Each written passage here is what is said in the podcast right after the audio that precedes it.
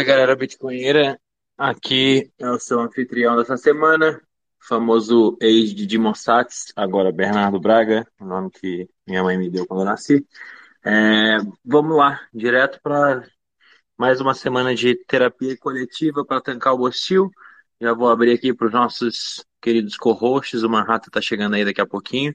Vai lá, dá um salve aí, Dum e Jaraguá. Fala pessoal, tudo certo por aí? Vamos que vamos aí. Mais uma semana com um monte de notícia impecável. Boa noite todo mundo, aqui é Jaraguá.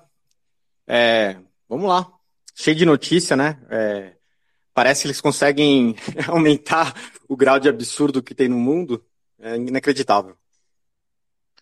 Não, o mundo tá cada vez mais palhaço em níveis exponenciais, assim. Parece que daqui a pouco a gente vai ter que filtrar 99% das notícias, porque cada semana que a gente vai montar a pauta é um exercício mais de filtragem do que qualquer coisa. Tem muita notícia absurda.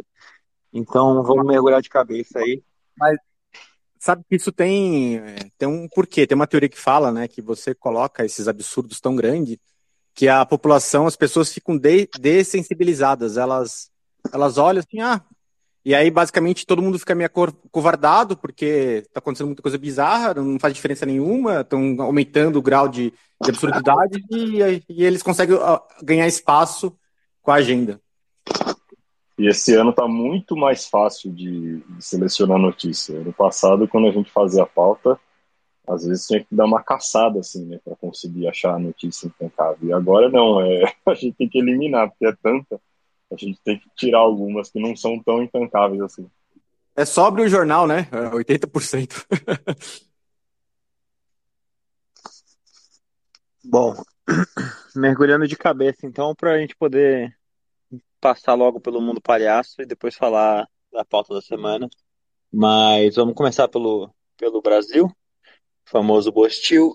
E a primeira notícia que é fresquinha de hoje parece que amanhã vai iniciar um movimento nacional pela vacinação do Lula e a ministra da Saúde, que eu esqueci o nome agora, mas a ação do, desse plano de vacinação nacional é para fazer o reforço do imunizante da Pfizer para as pessoas que tomaram vacina e parece que o Lula será vacinado com a quinta dose contra a Covid-19, segundo a, o repórter da Globo News.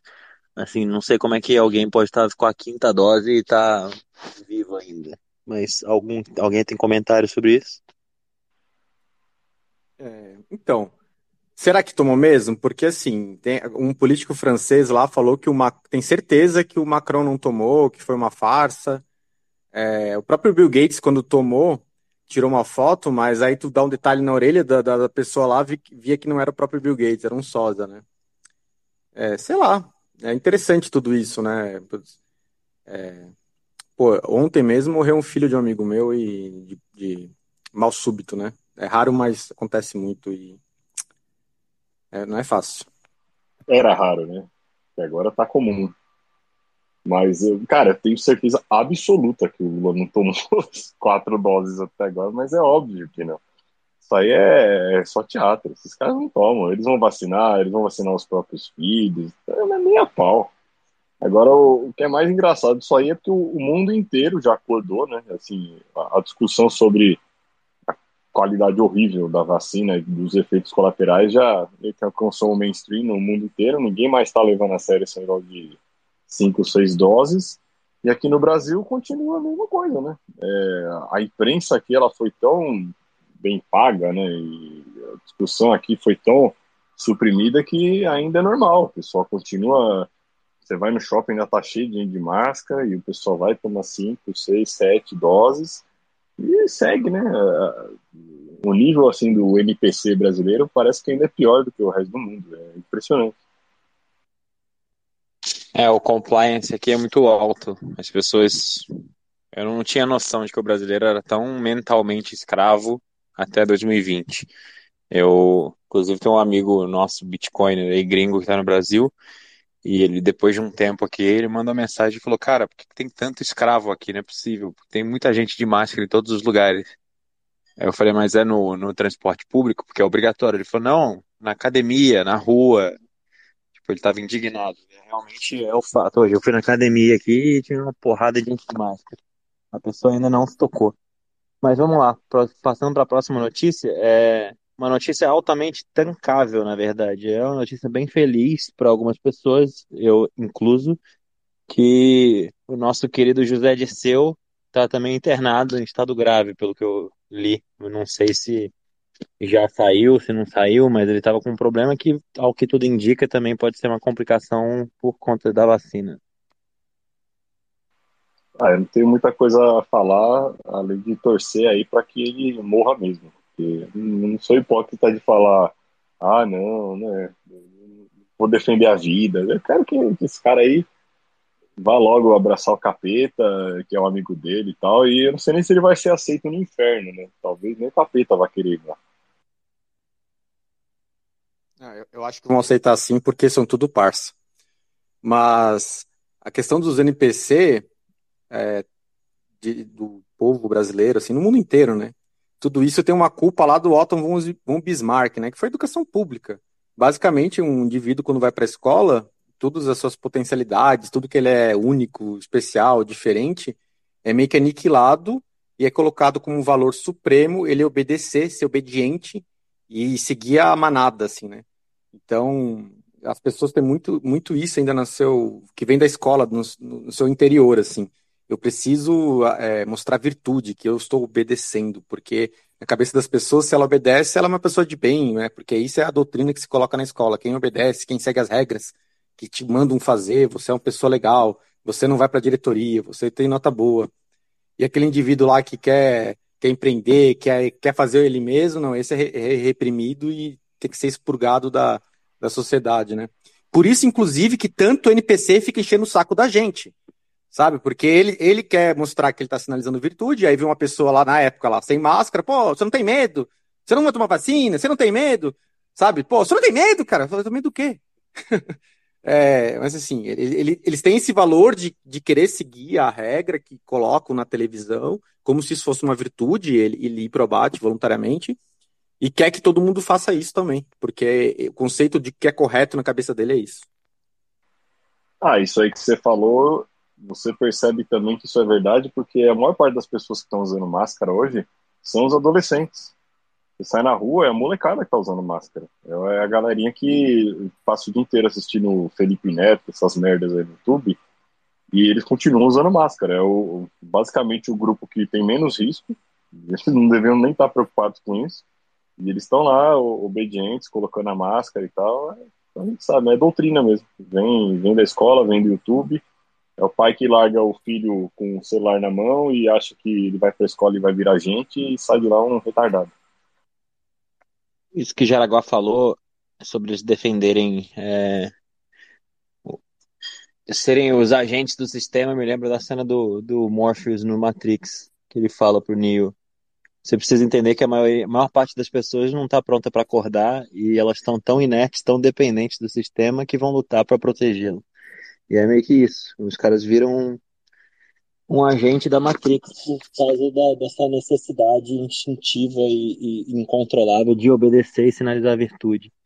Elas não sabem que elas estão é, atrapalhando as pessoas de tentar lutar pela liberdade. E todo mundo que está aqui provavelmente vivenciou isso na pele desde 2020. Mas enfim. Seguindo a pauta aqui, porque tem muita notícia absurda para tancar. É... Mulher tem CNH suspensa por não pagar dívida de 3 mil reais. Parece que depois da decisão do STF, esse primeiro juiz agora entendeu que a suspensão da CNH era uma medida coercitiva que buscava assegurar o cumprimento da ordem judicial. Parece que é uma dívida de 20 mil reais que ela tem, num, um processo de danos morais que ela não pagou, e aí o juiz é, deu essa decisão, baixou para 3 mil, mas falou que se não pagar, não tem CNH. E não tem documento para transferir o veículo também. Tem um é, isso amigo... aí é interessante, hein? Fala aí, fala aí. Tem um amigo meu que é advogado e já teve casos com esse juiz, ele conhece ele, né? É, e aí ele deu, eu perguntei para ele, tá, sabe desse processo aí e tal? Ele foi, ele foi dar uma olhada, assim. Mas esse juiz aí, ele é super, super, super alinhado com a esquerda, assim. E ele até se pronuncia assim: ah, se vocês entrarem com a empresa tal, que é grande, eu não vou falar aqui, mas ah, pode entrar aqui, eu dou ganho de causa na minha vara aqui, quem entrar ganha. Inclusive a empresa soube disso, até é, pediu para lá para cima para afastar ele de julgar a causa dessa deles, né? E no caso, foi uma dívida de 20 mil, só que teve uma multa por atraso de 3 mil. É, e, e, por não pagar a multa de 3 mil que foi é, colocado lá para prender a CNH. Mas assim, né, um, um juiz super alinhado com a, com a pauta que está governando o país e já quis aplicar, né, para mostrar que ele é um bom... Quem sabe aí vira... sobe aí pro, pro Supremo nas próximas aí. É, então, acho que o que o que pega nesse tipo de decisão é pensando num futuro onde as pessoas vão começar a não deixar mais o patrimônio na mão de juízes assim, o que o Estado vai tentar fazer para contra-atacar, uma das coisas mais óbvias vai ser algo assim, né? Você tentar cercear a liberdade para que a pessoa não tenha mais CNH, não tenha mais passaporte, que ela fique presa aqui, o país realmente vira uma prisão, enquanto ela né, a princípio seria só para dívida, mas isso aí pode se estender para qualquer outra coisa depois, né? O cidadão que não estiver ali, né, no nível gold, é, no sisteminha e tal, é o cara que, né, não está postando coisas ruins em redes sociais, a gente, isso aí já vai abrir um precedente para que o Estado possa, é, ah, beleza, já que você, já que a gente não tem nada para tirar de você, já que o seu patrimônio está na nuvem, então a gente vai tirar sua liberdade vai ter que se virar para poder ou sair daqui ou comprar comida e tal, né? Seu, seu cadastro vai estar tá negativado, a sua CBDC não vai funcionar. Então é, é um precedente aí perigoso. Vamos ver o desenrolar disso aí no futuro. Mas é algo para ficar de olho, né? Acho que vai ser uma reação natural do, do Estado daqui a um tempo, principalmente com mais bitcoiners surgindo por aí. Na hora que o cara tá devendo lá e o Estado não conseguiu tirar o dinheiro do cara, congelar bem, o que ele vai fazer? Vai começar a partir para cima. Né? É. Nesse caso aí, é uma dívida privada, né? Uma dívida de uma pessoa cobrando outra, assim, né? uma, uma empresa. É, inclusive, existe um pacto internacional, um acordo internacional que vários países assinaram, praticamente a maioria dos países do mundo assinou, o Brasil também, que é o, acho que de São José da Costa Rica, sei lá, é um pacto internacional que, que diz assim, ninguém vai prender, dentro dos países que acordaram aqui, ninguém vai é, permitir que faça prisão por dívida, né? E, e o Brasil era, é, é, signatário desse, desse acordo internacional e, e, e pelo, o que está lá tem outros artigos, essa cassação do CNH e de passaporte viola esse acordo internacional aí. Então vamos ver o desdobramento disso, né? Quem se sentir prejudicado isso vai poder apelar para órgão internacional ou usar até isso, mas é, é difícil, né? Desde 2020, praticamente rasgaram toda, toda a Constituição, toda, toda, todos os direitos individuais, todo o sistema normativo. É, ah, artigo 5 lá. Ninguém pode ser obrigado a nada senão por lei. Lei é tipo, votada por deputados lá, que isso é uma coisa que te obriga, né? E, e decretos basicamente botou todo o país em, em cárcere privado, deixou as crianças é, um ano, dois anos sem escola, com decreto, não teve lei nenhuma, assim. Então, putz, a Constituição ficou rasgada faz tempo, né? Mas vamos lá. É, uma coisa que está clara é que a gente está num, num, momento da história que tem uma bifurcação na estrada e tem um lado que é pró-liberdade com Bitcoin hiperbitcoinização, que é muito daquela da história que o aquele livro O Indivíduo Soberano conta é, sobre os estados começarem a competir pela sua pela, pela oportunidade de oferecer bens e serviços, eles vão ter que enxugar e vão ter que competir um entre si, entre si. A gente vai estar na era da informação e as pessoas vão poder mover seu patrimônio e sua tudo, é, e, enfim, tem liberdade geográfica. E do outro lado, uma distopia de George Orwell, que é o que está se que a gente fica lendo as pautas aqui toda semana, mas eu acho que a janela, a portinha pelo, pela qual esses caras vão ter que passar para conseguir materializar esse futuro distópico e de, de opressão total é, é muito pequena. Tem muita coisa tem que dar muito certo para eles ao mesmo tempo e o fato deles terem só alguns, algumas centenas de milhares de pessoas e a gente ser 8 bilhões faz uma diferença grotesca. Mas enfim. Vamos lá, próxima notícia. Uh, essa daqui é puro suco de Bostil. O Bostil é não para de me surpreender. Bom, saiu na Globo.com um artigo sobre uma mãe solteira revoltada com o ex porque ele não paga pensão alimentícia, mas ele paga o OnlyFans dela, ele é assinante do OnlyFans dela. Você nem comentado um negócio desse. Bom, de certa forma ele tá pagando então, né? Ela não pode reclamar tanto assim. Né, ele tá pagando em dólar ainda, né? Porque a OnlyFans é em dólar, então talvez se ela fizer um conteúdo melhor, ele vai pagar um pouco mais. Ela tem que caprichar aí, pô. Que absurdo. Ai, ai. Assinar o OnlyFans de ex. de ex, né? Ai, ai, que situação. Não, é, é, que, que fracasso, né? O cara assinar o OnlyFans da ex, pelo amor de Deus. Bom, seguindo essa, não tem muito o que comentar mesmo. é, a nossa querida repórter, jornalista de primeira, Miriam Leitão, tweetou, acho que foi anteontem, se não me engano, que cobrar imposto da gasolina é o melhor, tanto do ponto de vista social, quanto fiscal, quanto ambiental. É, tinha uma matéria, se eu clicasse lá e lesse a coluna dela, eu acho que eu ia pular do oitavo andar, então eu resolvi nem abrir. Então, comentários. Essa aí foi de cair o cu da bunda, né? Assim, não dá nem para falar publicamente o que eu desejo para essa mulher.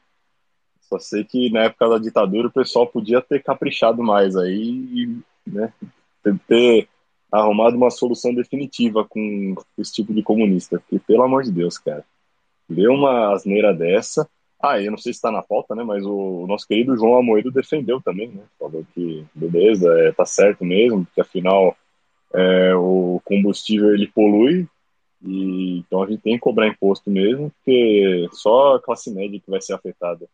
Sim, analfabetismo econômico total de um cara que é multimilionário, mas que né, abraçou aí as, essas pautas de esquerda, esquerda nível retardado, né? Porque não, não dá para tancar um negócio desse. É, a, além de não fazer sentido nenhum realmente em termos econômicos, né? Porque a gente sabe que subindo gasolina aumenta o preço de tudo pelo efeito cascata, então é, já é uma estupidez absurda que ela defende isso apenas para puxar o saco do Lula, né, porque ela está engasgada até a garganta com as bolas dele, mas em todos os aspectos, né, social, moral também, não faz sentido nenhum e a pessoa que defende um negócio desse, ela merece, assim, todo tipo de tortura e sofrimento possível, não dá. Bem, isso faz sentido dentro do aspecto da democracia, de como funciona o sistema democrático. Né? É, não estou defendendo a subida, estou falando que dentro do sistema democrático, a lógica é mais ou menos essa. É, quem é eleito tem quatro anos para governar.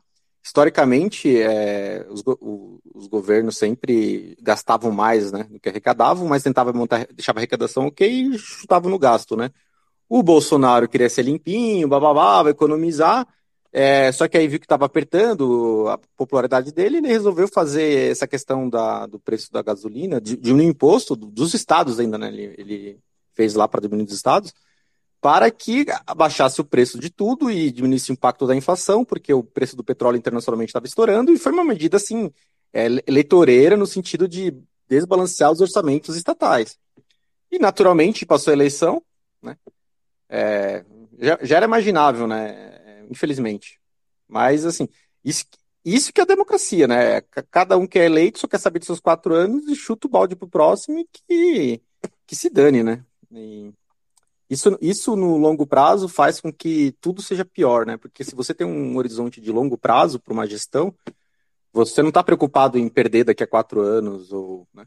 Então você consegue fazer é, medidas mais gradativas e mais né? Inclusive a, a, a parte da, da, da, do afoito do, do, governo, né? Ele sabe que vai ficar a vida inteira lá, então ele é, tranquilo no, na, na, gestão. Não tem muita, assim, seriopote, sabe? Ele vai de boa, né? E o cara ah, tem quatro... Você já tem, você já tem a imprensa inteira também amaciando, né? Antes mesmo de vir o aumento da inflação, os caras já estão aí fazendo esse tipo de matéria, falando, não, tá tudo bem, é, é bom para o meio ambiente, é bom para o social, é bom para os programas públicos. Ah, não dá, é pelo amor de Deus. Mas eu também quero que se foda, sabe? Pro Bitcoin aqui, esse ano já tá tendo deflação. Então a galera aí que fez o web tem muito que se fuder também. Pague mais caro aí na gasolina, na carne, e já era.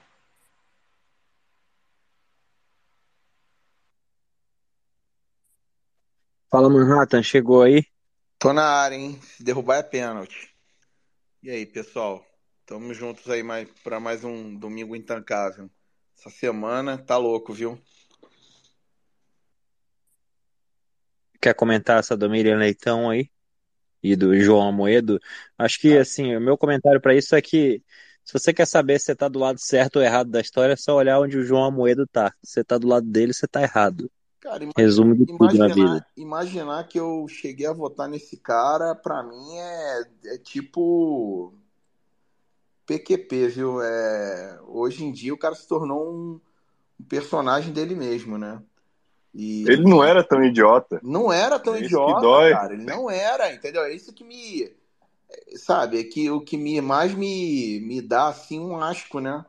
Porque você fala assim, cara, será que isso é é tipo aquele arco de personagem que o cara, que igual o, Batman falava no, no, Dark Knight, né? Que você se torna herói, é, como é que é? Que você se torna é, herói o tempo. Você vive o tempo suficiente, você se torna o vilão. Né? É isso aí, é, é isso aí. Entendeu? É, cara, impressionante. E a Mira Leitão a gente já sabe, né, cara? Sempre foi militante travestida de jornalista, né? Então, dela nem espero muita coisa, não, né? Geralmente a maior decepção sempre são de amigos, pessoas mais próximas, pessoas que você tinha como aliados, assim, né? Então é por isso que o Amoedo realmente meio que me importa mais um pouco. A Miriam então você já sabe, não pode esperar nada dela, o que ela fala é contrário, é, é tudo lixo eleitoral mesmo, entendeu? É, sempre foi esquerdista de onde você menos espera, né, né, menos você se decepciona. Mas eu tenho uma tese sobre a moeda aí. Porque ele, tinha uma participação num banco, né, que foi vendido para o Itaú, então na época da eleição acho que ele tinha 400 milhões em CDB no banco, assim. Então ele estava lá naquela meia-idade, resolvido, né? Aí às vezes começa a se descobrir, né? Começa a tentar coisa nova, começa a curtir artigo de banheirão, Aí começa a se conversar com, a, com, a, com, as pessoas da pauta LGTV 4K e às vezes começa a abraçar aí para entrar na, no círculo social dele, ele começa a defender isso. Então, eu tava pensando aqui, não sei nem se eu posso falar isso, porque pode dar repercussões, mas acho que como, como o Xandão ainda não descobriu o intancável, eu vou falar. Vai ficar pra história e eventualmente eu vou rodar, mas enfim. Será que nessas idas ao banheirão aí, será que o Almoedo não foi talvez filmado fazendo umas coisas erradas, algumas crianças a nível Ilha de Epstein? Porque a mudança de personalidade foi 180 graus, né? Ele realmente era um pouquinho menos doente mental e agora ele é, ele é um marxista de primeira. É uma boa teoria, hein? Eu não duvidaria, não. É, assim, né? Pensando em política do Bostil, o que a gente vê já é horroroso, o que a gente não vê, então, pelo amor de Deus, né? Vai saber o que, que rola por aí. A gente sabe da boataria que tem alguns é, iluministros por aí que, que tem é, a ficha suja por conta disso, né? Estão comendo na mão aí do Dirceu, tudo, justamente porque tem informações comprometedoras por aí, esse tipo de, de material aí que devem usar para fazer chantagem com eles. Bom, então seguindo a pauta aqui, é, como todo mundo sabe, agora no Carnaval teve um desastre gigante no litoral de São Paulo, vários deslizamentos e, e, e bom, e aí tem um monte de notícia referente a isso. Primeiro, parece que os caminhonetes que estavam levando doações às vítimas do deslizamento foram saqueadas, segundo o governador Tarcísio mas a gente não tem notícia sobre isso, foi só ele falando o que aconteceu, mas realmente se aconteceu é puro suco de bostil. É, eu acho que agora algum deputado de direita, tipo Nicolas, ele vai ter que fazer um projeto de lei para que não, não possam mais roubar doações, né, cara? A gente precisa de algum papel escrito por político para impedir que esse tipo de coisa aconteça também. Meu, mas o cara que vai roubar doação lá no litoral. Tá todas as vias interditadas, você não consegue ir para nenhum lugar, cara. É, é, muito, tanto que foram pegos, né? Mas assim, é, vou prestar aqui minha solidariedade às, às vítimas, às famílias e todo mundo que está lá. Isso, isso é muito, muito triste. É, eu tenho um amigo bombeiro que já participou de muitos resgates de soterrados. E uma vez numa mesa de bar, assim, ele, ele como é bombeiro, ele salva muita gente. Ele começa a ficar mais, mais calejado das emoções, né? Mas ver um homem lá de 40 anos chorar na tua frente, lembrando de corpos que juntou, de famílias abraçadas dentro de casa, assim, é, é triste demais, assim.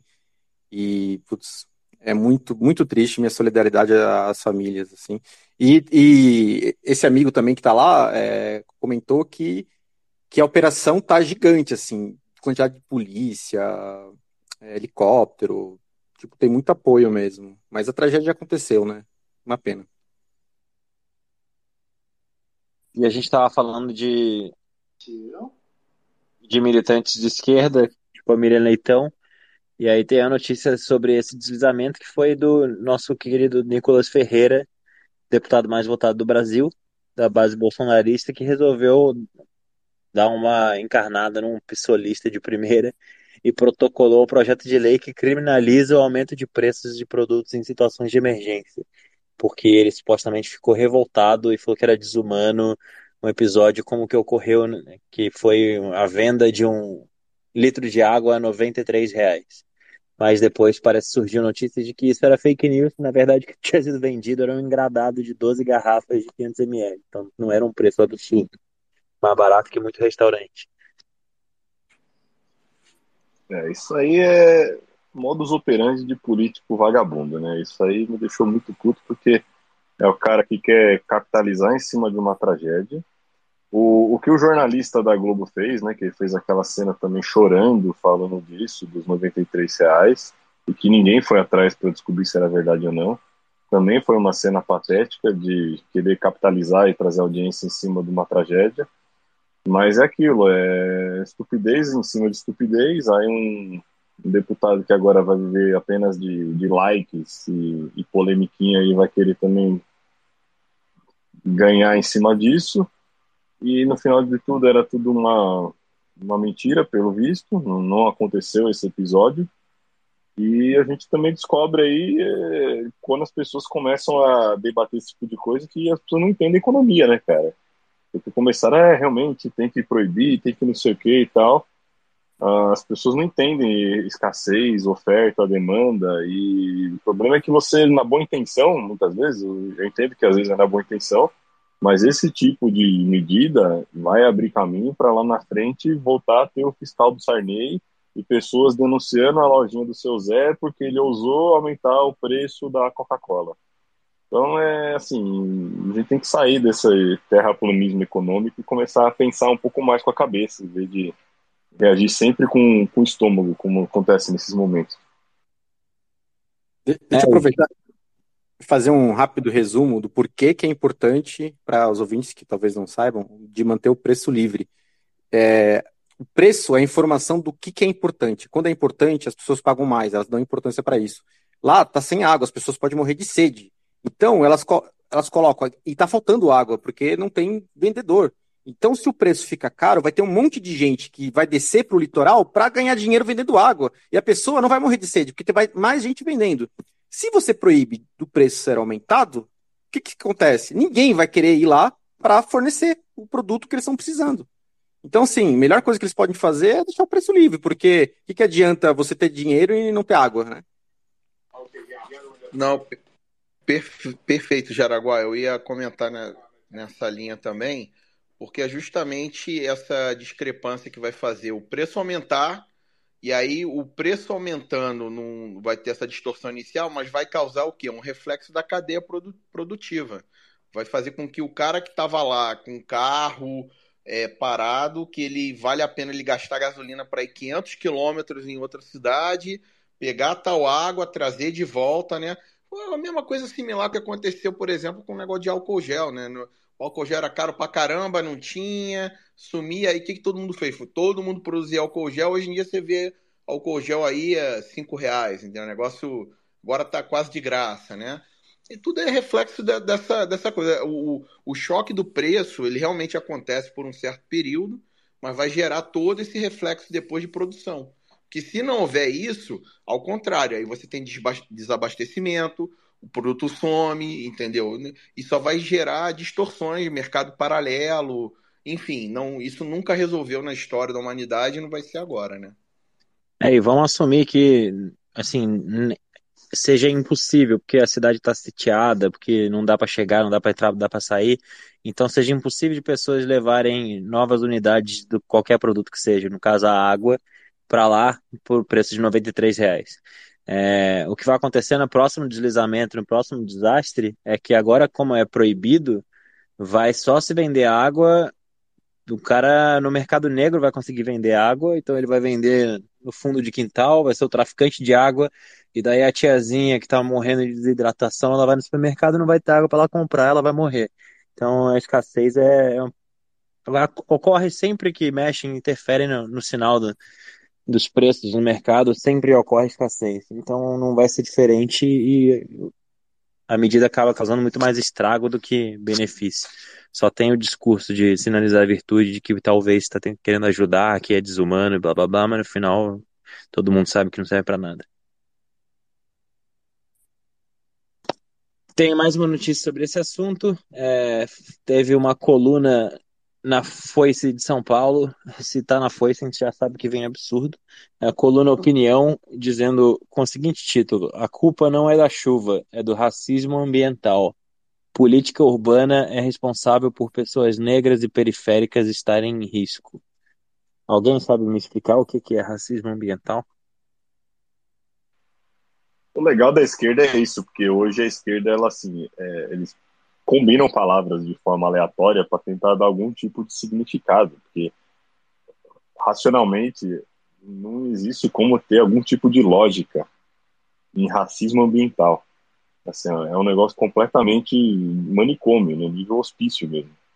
Mas aí eles lançam essa abobrinha, né, de racismo ambiental, aí deve ter toda uma tese que deve sair do, do, do, esgoto, né, da cabeça de alguém. Eu não vou nem clicar, né, porque eu não, vou, não quero dar page view pra vocês de uma puta. Mas, assim, é, é muito triste, cara, porque também é mais um exemplo de vagabundos, são esses acadêmicos de merda, esses inúteis, jornalistas, blogueiros, que vão tentar pegar uma tragédia e capitalizar em cima. Então ele pega ali um negócio, ah, puta, eu vou encaixar isso aqui na minha visão bosta de mundo para tentar defender a minha ideia e mostrar que eu tenho razão. Isso acontece com tudo que é tragédia. Quando, quando tem algum problema com armas, que a gente também teve esses dias aí da chacina, aí já vão falar do negócio de desarmamento.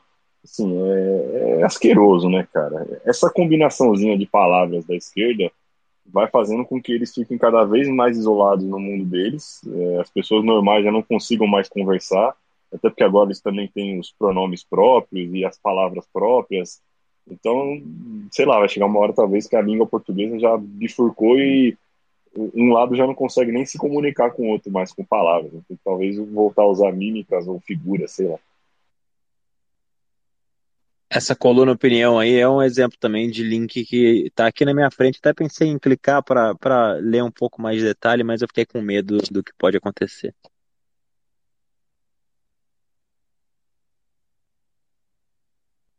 Mais alguém quer comentar essa daí, não? Ai, racismo ambiental, aí me lembro da matemática também, que ela é racista, né? Assim, Vai, eu sou da opinião que racismo é você querer separar pessoas por raça. Né? Nós somos todos seres humanos, irmãos do planeta. Então, se você está já vendo diferença, você já está classificando e você está segregando, né? E, e, e, infelizmente a realidade é, é, o que ela é, né? E a realidade, a terra, a natureza, não está nem se importando se tem humano ou não lá, quando tem água, deslizamento, né?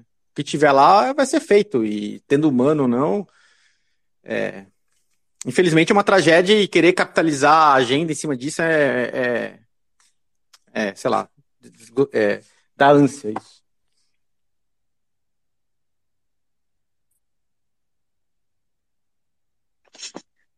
Bom, e seguindo então, a última notícia do Bochil é que o governo resolveu criar um grupo para combater o extremismo e o discurso de ódio. Parece que os primeiros membros do grupo isso parece piada, mas os primeiros membros que vão liderar essa frente incrível contra o extremismo e discurso de ódio são o Felipe Neto e a Manuela Dávila. É, isso aí é o, é o que resta do Bostil, né? Qualquer pessoa que ainda olha para um país desse e, e, leva a sério de alguma maneira e olha e fala, não, mas temos leis, temos, né, temos um código de conduta aqui, uma moral a seguir e tal, é um idiota. É um idiota. A única maneira de tancar o, o Bostil é coringando mesmo, porque não dá, cara. Isso aí é um deboche, né, na verdade. Talvez é.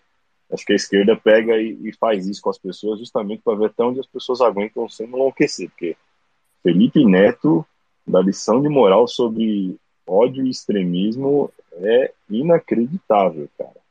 Mas é, é isso que chegou e mostra também como é, todos, né, os que fizeram L estão sendo bem recompensados, né?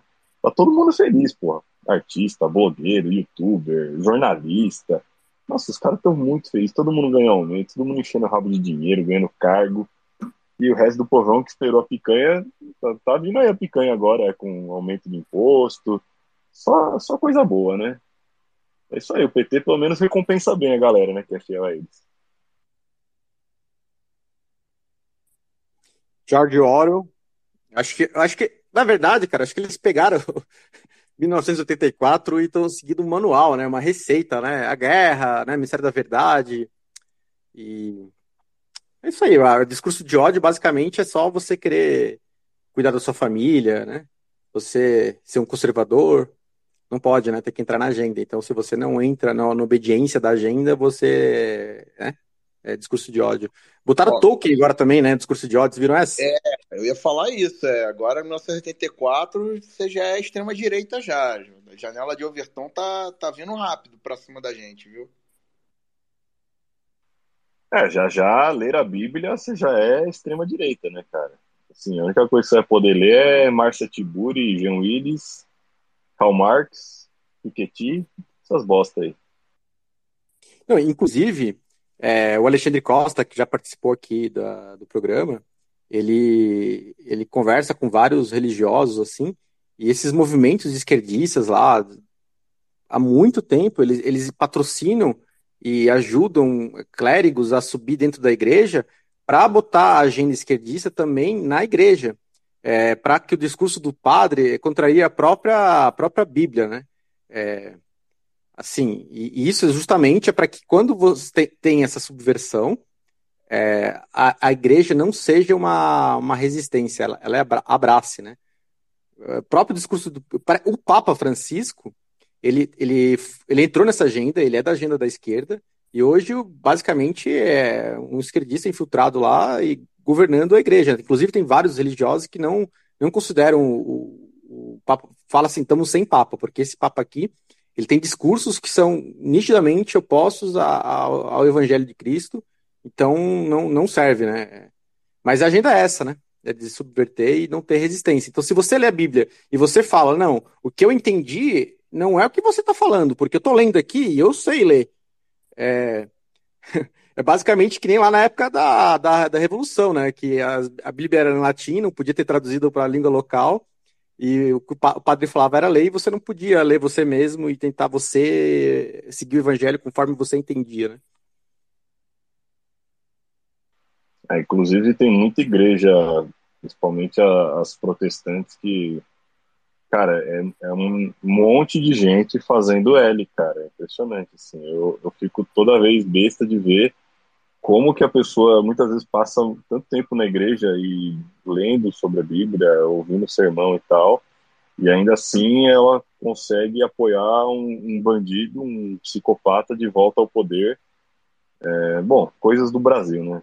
Coisas assim que uma, uma pessoa racional olha e fala, caralho, como pode, né? Como pode alguém alguém olhar, é, ter esse duplo pensar, né? Ela vai para a igreja e tal, e ainda assim vota num, num bandido corrupto. É impressionante. É, eu consigo entender um pouco. É, a agenda da esquerda, ela é, ela é inteligente no sentido de pegar aqueles sentimentos viscerais do ser humano, de às vezes inveja, de revolta, de achar. É, a gente acha injusto uma desigualdade, né? É, todo mundo acha, é um sentimento nato, mas eles pegam isso e colocam esse discursinho, mas botando lá uma maldade, uma mentira, usando esse discurso, que é justamente para ter um controle, ter uma dominação e você e alguém decidir o que você faz da sua vida. E, e aí tem toda essa agenda. E o, a pessoa, o ser humano, quando está lá, tem um sentimento de pertencimento ao grupo, né? Então, se o, o pastor fala isso, todo mundo olha assim, assim, é, e tá falando uma coisa às vezes contrária que tá na Bíblia, mas o grupo todo fala, tem até pesquisas, assim, que, tipo, muito interessante a pesquisa que, que por exemplo, tá numa sala com 10 pessoas e uma pessoa só que não é ator, né? Ela, ela, tá, ela é o alvo da pesquisa, todo mundo é ator. E todo mundo fala que não vê uma coisa que vê, ou fala uma mentira, e a pessoa levanta a mão lá concordando que é mentira, porque se todo mundo aqui viu, eu não vou falar que eu não vi, sabe? É, é meio isso, essa, essa parte de pertencimento ao grupo. Então, é importante, às vezes, você se isolar um pouco do grupo, tentar ver o que você acha correto na sua consciência e não o que os outros acham que é correto para você. É importante. É importante ver em que grupo você tá também, né? Ver se você tá cercado das pessoas que têm os mesmos valores que você e estão te levando para direção certa ou contra ela. Então, é... bom, você falou um negócio muito que, que eu tenho pensado muito sobre a maioria dos esquerdistas são pessoas extremamente ingênuas e que são meio que ignorantes no sentido de economia e da natureza humana. O problema do socialismo é que ele ignora a natureza humana e acha que vai resolver. A gente vai um dia chegar no mundo ideal do comunismo, onde não tem mais desigualdade, porque não tem mais capitalismo, porque o ser humano evoluiu e aí todo mundo vive lindo, é, namastê, abraçando árvores e tá tudo feliz e contente. Só que eles ignoram o fato de que para chegar lá é, você tem que entregar todo o poder na mão de pessoas. O Estado é composto de pessoas, e essas pessoas são corrompíveis como qualquer outra pessoa. Então, eu acho que falta um pouco disso, entender que a natureza humana é corrompível, que o ser humano tem lado positivo e negativo, e, e portanto, não dá para a gente chegar nesse ideal utópico do comunismo passando pelo socialismo. As pessoas ainda não conseguiram entender isso é muita ingenuidade, mas espero que um dia elas cheguem lá. Eu acho que eu tenho, tenho uma teoria de que todo socialista, todo não, porque tem uns que são filho da puta mesmo, que são vagabundo e, e manipulam a galera. Geralmente são os que estão no topo da pirâmide. Mas 90% da galera é mais ingênua e, e, e, é bem intencionada. Só que os caras realmente não entendem nada da natureza humana e são facilmente manipuláveis e estão na agenda anti-humana. Não, pô, Bernardo, perfeita colocação. Né? Eu queria só até só complementar aí uma coisa também que é, é legal de compartilhar aí com, com o pessoal, que é justamente uma teoria que o Thomas Sowell fala em cima desse conceito aí da, do comunismo, do socialismo, que eles ignoram completamente, que é o é a parte da, da finitude de recursos. Né? O socialismo e o comunismo, eles, eles não se atentam ao fato que recursos são finitos e que você não consegue pegar todos esses recursos e compartilhar de forma igual é, para todo mundo. Vai ter até coisa que vai faltar, que é essa, essa a, a, desigualdade ela, ela faz parte da natureza humana. Né? Essa demonização da desigualdade, né, inclusive, é, é uma coisa que é, que é pregada pela esquerda, que a, desigualdade em si né, não é que ela seja ruim, ela, ela é realmente a consequência da, de, de nós, como seres humanos, que somos desiguais. O que é ruim é fazer com que essa desigualdade chegue a um tal ponto que você não tem. É, é, você, você permite que pessoas vivam abaixo da linha da miséria. O que também é, é eles não, adre, eles não é, endereçam essa questão, né? Então, é, só complementando, é, você não consegue distribuir recursos de forma igual por, por uma pela toda pela toda a totalidade da humanidade. Então isso é uma coisa que eles ignoram completamente esse, esse conceito. É, a gente saiu na tangente aqui, mas acho que esse ponto é muito importante de discutir. É algo que está na minha cabeça já há algum tempo. É, Cara, você falou perfeitamente. Eu acho que outra coisa que as pessoas é, elas ignoram a escassez dos recursos da economia básica, é, enfim, mas elas também não conseguem entender que, na verdade, o inimigo não é o capitalismo. É, que quando você é, assim, que o problema não é a desigualdade, primeiramente, porque a desigualdade, como você falou, é um traço natural do ser humano. Vai ter ser humano que vai querer ficar deitado na rede, fumar maconha e olhar o pôr do sol todo dia, e vai ter ser humano que vai querer trabalhar e acumular riqueza, enfim. Então, você tem que ter os incentivos alinhados para tal. A partir do momento que você vai nivelar todo mundo na metade, as pessoas que estão acumulando riqueza, que estão gerando riqueza, estão gerando valor para a sociedade, elas têm zero incentivo para fazê-lo então, ou elas vão levar o patrimônio delas para outra jurisdição, ou elas vão simplesmente parar de fazer e vão começar a ser o carona também na, na história. E aí se nivela por baixo. Então, o problema efetivo não é a desigualdade, o problema é a pobreza, que é o estado natural do ser humano. O ser humano nasce pobre, pelado, sem nada, e eventualmente, com a ascensão da Revolução Industrial, o capitalismo, a gente começou a acumular riqueza num nível assim exponencialmente maior e aí as, as pessoas vão saindo da miséria, como se fosse enchendo um balde de cima para baixo. Então, assim, primeiro você vai é, vai enriquecer as pessoas que estão ali no topo, que são os empreendedores, as pessoas que tomam risco, que vão montar os negócios que vão gerar valor para milhares de pessoas, milhões de pessoas. Essas pessoas vão chegar no topo da pirâmide enriquecendo e aí elas vão precisar de mão de obra, elas vão contratar, essa mão de obra vai ficando cada vez mais especializada, as pessoas que estão na base da pirâmide vão enriquecendo, por último, e isso é normal. O problema é quando você coloca uma aberração como o sistema Fiat, onde você simplesmente pode imprimir infinitamente e diluir o poder de compra da moeda de todo mundo que está na pirâmide, inclusive da base, através da inflação. Aí você tem os amigos do rei, que são os cantilionários, que estão lá do lado da impressora, não fazem porra nenhuma, vivem de renda, e você tem o povo embaixo que trabalha, trabalha, trabalha, corre na roda do hamster e no final o cara tá três empregos tentando sobreviver e não consegue. É, o problema então é que os esquerdistas estão lutando, eles estão tentando combater, é, não é a desigualdade, eles estão tentando combater Fiat, mas eles ainda não entenderam isso. Então acho que a gente precisa fazer um melhor trabalho de evangelização. Falando também, o, o, Manhattan trouxe essa referência aí do Thomas Sowell. Tem um livro do Roger Scruton, chama As Vantagens do Pessimismo, que só um, um parêntese sobre isso.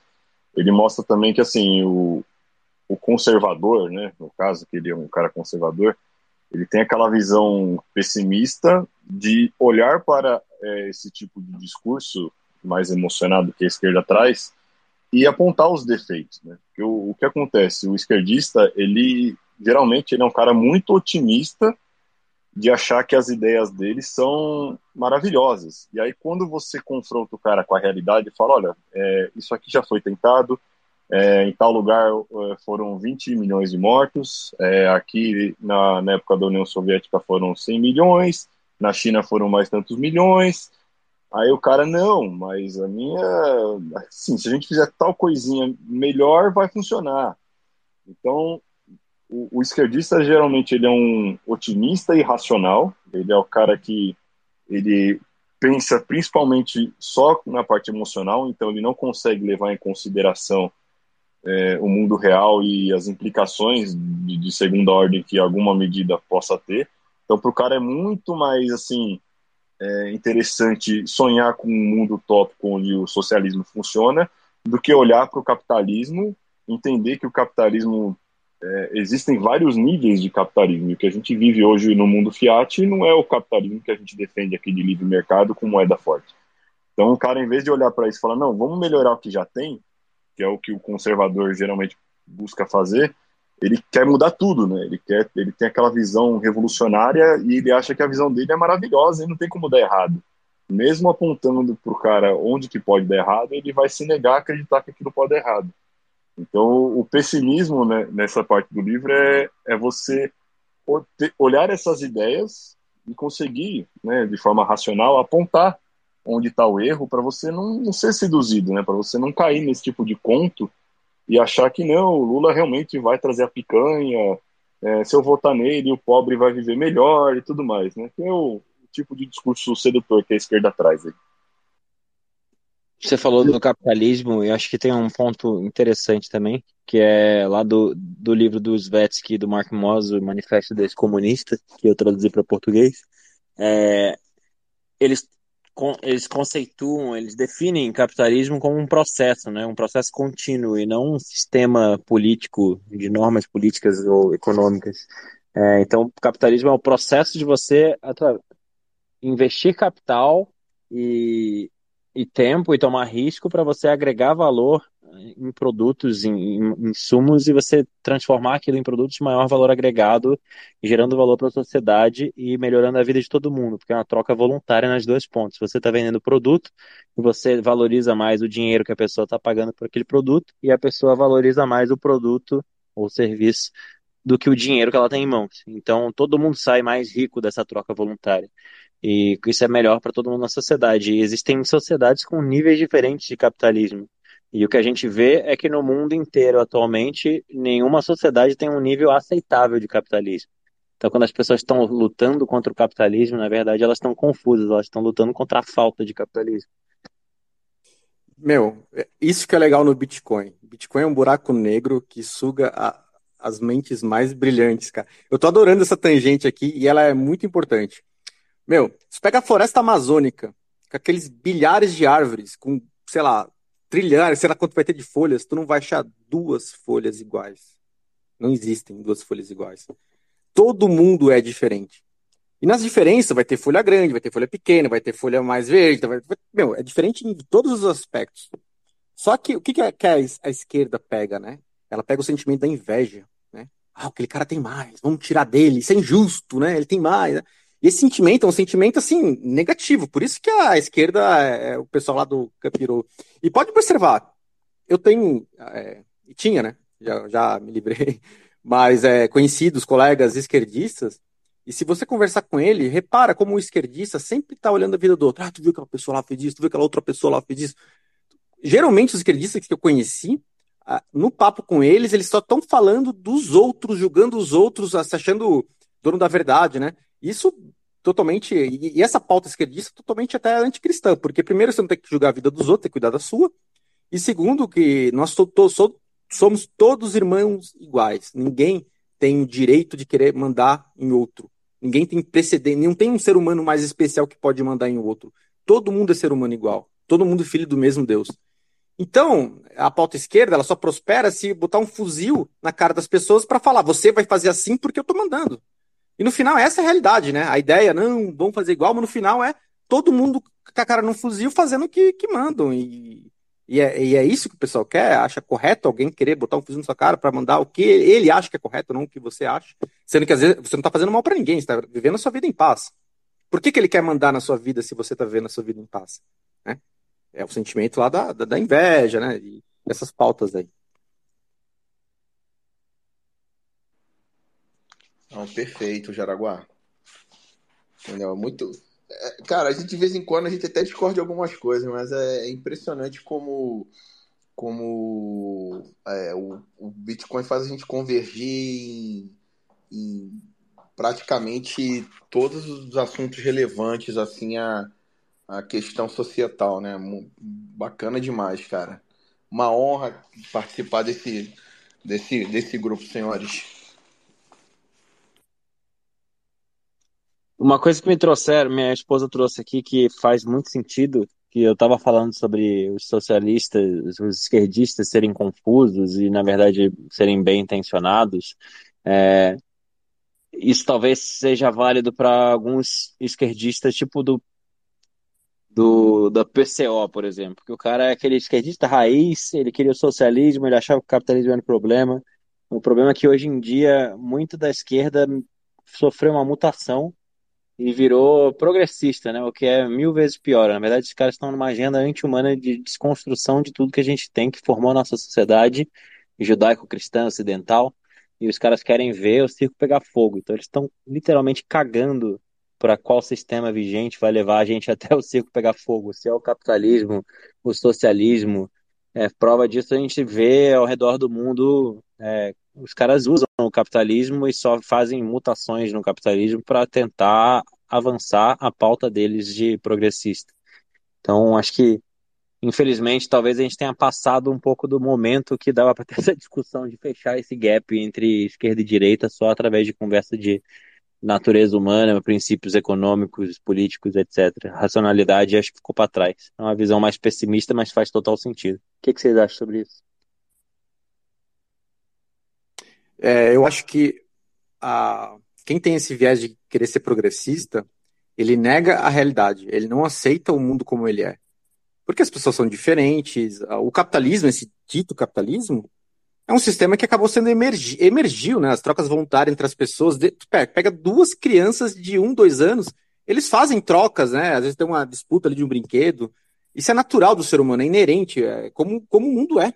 As pessoas fazem livre comércio. Isso, ah, vamos botar isso no nome de capitalismo, isso está errado. Eles querem negar o mundo como ele é, eles acham que eles são melhores que, que Deus do que. Por isso que o socialista comunista odeia a religião, né? É, acho que são melhores que Deus porque eles querem ditar como deveria ser. Né? O mundo ele é assim, ele é do jeito que ele é. O capitalismo não é um sistema que ninguém inventou, ele emergiu. Assim como a moeda forte também, ela emerge das trocas voluntárias. E realmente, hoje, hoje não existe capitalismo, porque em nenhum lugar do mundo existe livre mercado existe uma porrada de crime sem vítima, existe uma, uma porrada de, de, de, de taxas né, que interrompe o livre comércio e, e começa pela própria moeda, né? Que a moeda ela é o veículo, a linguagem onde as trocas econômicas são feitas. E uma, e uma linguagem ruim faz que tenham menos trocas, porque a qualidade da linguagem dificulta o comércio. Como o Bitcoin é a moeda, melhor moeda, melhor dinheiro jamais visto pelo ser humano, ele vai levar o mundo a uma potencialidade muito maior, porque a qualidade da comunicação vai aumentar muito. É, e aí as trocas voluntárias vão crescer, mas esse é o mundo que a gente sonha, né? Não sei se nossos netos vão ver, mas é, é um rumo a ser seguido. É, o Robert Breedlove define dinheiro como a ferramenta com a qual os seres humanos trocam o tempo de vida. Eu acho essa definição bem interessante. É, eu tinha lido no Manifesto desse Comunista dinheiro definido como linguagem do valor, mas essa do Breedlove ainda achei mais interessante. É verdade, a gente troca nosso tempo de vida através dessa linguagem do dinheiro, dessa tecnologia. Quando você distorce isso, você distorce absolutamente tudo na cabeça de todos os seres humanos. Você fica com a sociedade totalmente colapsada de dentro para fora. Não tem como dar certo. Deixa eu fazer só uma, uma oposição um pouquinho, só uma vírgula, assim, né? É perfeito, isso aí é. Só que isso vale para para plebe, né? Para, sei lá, 99% das pessoas. Porque tem pessoas que, tipo, não estão aí mais com dinheiro. Tipo, sei lá, Jeff Bezos, sei lá, é, o próprio cara lá, o, da Apple lá, que inventou o celular. Putz, olha a memória agora aqui. Mas, assim, não é, não é o dinheiro que motivava ele ele, ele gerava riqueza porque era o propósito dele, ele gostava de fazer isso. E, tipo, o tempo de vida que ele veio, ele não estava pensando em trocar. Ele estava só fazendo o que ele queria. E o dinheiro vinha por, como consequência do sistema de trocas, de, de méritos, vinha, mas não era o motor dele, né? Agora, o, a pessoa que está lá, né, 99% das pessoas como nós, precisam comprar comida, pagar boleto, assim, né? A gente troca tempo de vida sim, né? Mas existe essa questão também do dinheiro. Dinheiro é uma abstração, porque é uma linguagem. Existem pessoas que não estão aí mais, é, fazem o que querem. Tipo o Almoedo. Ele, ele não está preocupado mais com isso. Acho que ele está preocupado é com o mundo Fiat, né? Que o mundo Fiat colapsar, pode colapsar ele. Então, acho que é aí que vem a, ele defender essas pautas de esquerda também. Bom, chega de tangente, então eu vou voltar para a pauta, agora para a pauta do mundo palhaço. É, vocês já tinham tocado aí na notícia do Tolkien, e então eu vou falar. No Reino Unido, parece que tem um relatório de um programa antiterrorista chamado Prevent, que colocou livros de Tolkien, C.S. Lewis, George Orwell, Aldous Huxley e Joseph Conrad numa lista onde, se a pessoa leu esse livro, muito provavelmente ela é um possível terrorista de extrema direita. Bom, é isso aí. Se o Estado está falando que não é para você ler, leia. Leia, já comprem os livros aí, leiam, aproveitem, porque deve ter coisa boa aí. É, regra de ouro, né? É sempre exatamente assim. Se o Estado fala para você não fazer algum, não ler alguma coisa. Essa do você... Tolkien aí foi demais, nossa. Ah, E assim, o é... que, que ele fala lá, né? Fala como é uma, uma, so- uma sociedade medieval, fantasiosa. E o que, que isso tem de.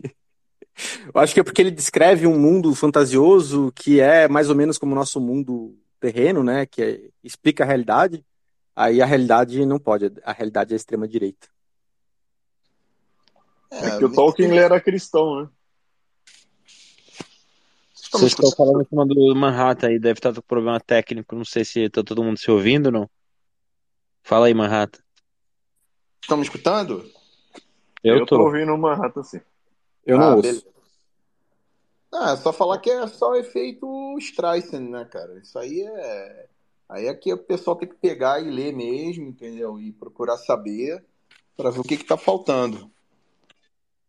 Só isso só que eu ia comentar. Segue aí. É bom ou, ou você ou o Jaraguá entrar e sair para para um ouvir o outro, então. Bom, seguindo, parece que. Eu não sei se foi ontem, eu acho que foi ontem, que o Woody Harrelson foi no, no Saturday Night Live e parece que ele andou falando mais verdades aí no. no quem, pra quem não conhece o programa que tá há 200 anos no ar lá na, na NBC americana, é, o Saturday Night Live é tipo um programa ao vivo de humor. E aí tem sempre no começo um monólogo que o cara que é o convidado da semana, ele vai lá, ele faz o monólogo dele e é meio que improvisado ali na hora, não tem ensaio. E daí ele chegou e começou a falar, contar histórias, e falou que a última vez que ele fez Saturday Night Live, no dia seguinte ele acordou em Nova York, foi no Central Park, sentou no- do lado de uma árvore, acendeu um baseado, e aí começou a ler um script ali de um filme que tinha recebido, um roteiro de um filme que ele tinha recebido, e era sobre a história de como o maior cartel de drogas do mundo comprava toda a mídia e os políticos e trancava todo mundo em casa para que todo mundo fosse obrigado para sair de casa poder ter que tomar as drogas desse cartel. E daí ficou um silêncio totalmente perturbador ali no estúdio, todos os convidados, ninguém dava para ouvir barulho de grilo, assim. E aí a mídia inteira já tá caindo matando em cima dele, ele tá espalhando teoria da conspiração, anti-vaxxer, não sei o que lá. É, duas coisas. Primeiro que o Saturday Night Live não é um programa de humor, é um programa de anti-humor, porque aquilo é muito ruim. Muito, muito raramente aparece uma pérola dessa lá, né? Que alguém fala alguma coisa decente. Mas segundo, ele não mencionou em nenhum momento a situação do Covid, né? Então a galera que tá reclamando, berrando contra ele e falando que ele é anti-vaxxer e tal, caíram exatamente na armadilha que ele queria, né? Foi brilhante esse discurso dele, porque ele jogou um verde, ele jogou a casca de banana e todo mundo pulou em cima. Muito bom.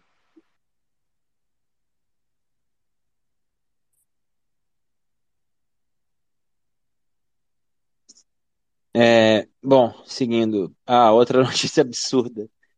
O, parece que os livros do James Bond, lá do Ian Fleming, de sei lá quantas décadas atrás, estão sendo reeditadas, reeditados porque eles vão ter um disclaimer agora, falando que uma cláusula de isenção de responsabilidade, porque eles foram lidos por supostos, abre aspas, leitores de sensibilidade. Eu acho que isso é um cargo provavelmente numa pessoa gorda de cabelo azul, que lê livros e procura pontos onde snowflakes da nossa geração nova fiquem sensibilizados. E esses pontos ele leva a atenção dos editores, os editores põem essas, esses disclaimers no livro. Então agora a gente vai editar toda a literatura de 50, 60, 70 anos atrás, porque pode ser que uma Karen do cabelo azul em algum lugar fique nervosa e dê um ataque de pânico e escreva no Instagram. Por isso que é bom ter livro físico, né, cara? Porque logo, logo, o cara que coleciona só pelo Kindle lá e tal, ele vai abrir e vai descobrir que o livro dele foi atualizado, e que agora na versão 2.0 do livro é, tem pronome neutro e tiraram todas as referências à palavra gordo e colocaram alguma palavra positivista aí no meio. É, George Orwell, né, cara? A gente tá vendo uma distopia mesmo. Nossa, é inacreditável. Não satisfeito em destruir basicamente toda, todos os filmes que tem hoje, que tem lacração para tudo. Tá difícil de achar uma coisa boa que tem no cinema. É... Não satisfeitos com isso, eles querem agora voltar para o passado, porque filmes bons de antigamente não estão na agenda. Então vamos mudar o passado. É inacreditável. Bom, a próxima notícia é a mais intancável de todas e ela tem cinco palavras e eu não fui atrás do resto da informação porque eu literalmente ia começar a jogar meu computador na parede. Então vamos lá. Colômbia propõe descriminalizar o incesto. Ah, cara, isso aí é, isso aí é que eu, eu quando eu li isso aí até fizeram o um, um meme com o Manhattan e foi bem minha cara mesmo, entendeu? Ali foi foi exatamente a minha reação. Até tinha dado um retweet nisso aí, porque a minha reação foi exatamente essa, cara. Completamente desgostoso. Eu dá vontade de falar para o mundo que eu quero descer, entendeu? E é isso. Acho que, sei lá, se o povo já, já tá num ponto que tem que chocar cada vez mais e mais, sabe? É essa cultura Fiat aí. Até quando a gente vai conseguir tancar, né? Enfim. Tem muito mais que falar, não. Viu? Acho que quem vai gostar de morar lá são os Targaryen, né?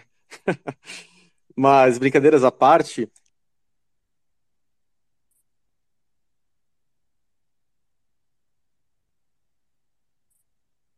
Opa, Alô? todo mundo Caiu. ficou mudo do nada aqui. Acho que alguém, é, alguém eu, eu apertei o mute everyone sem querer aqui, pessoal. Desculpa. Eu nem sabia que esse botão existia. Foi mal.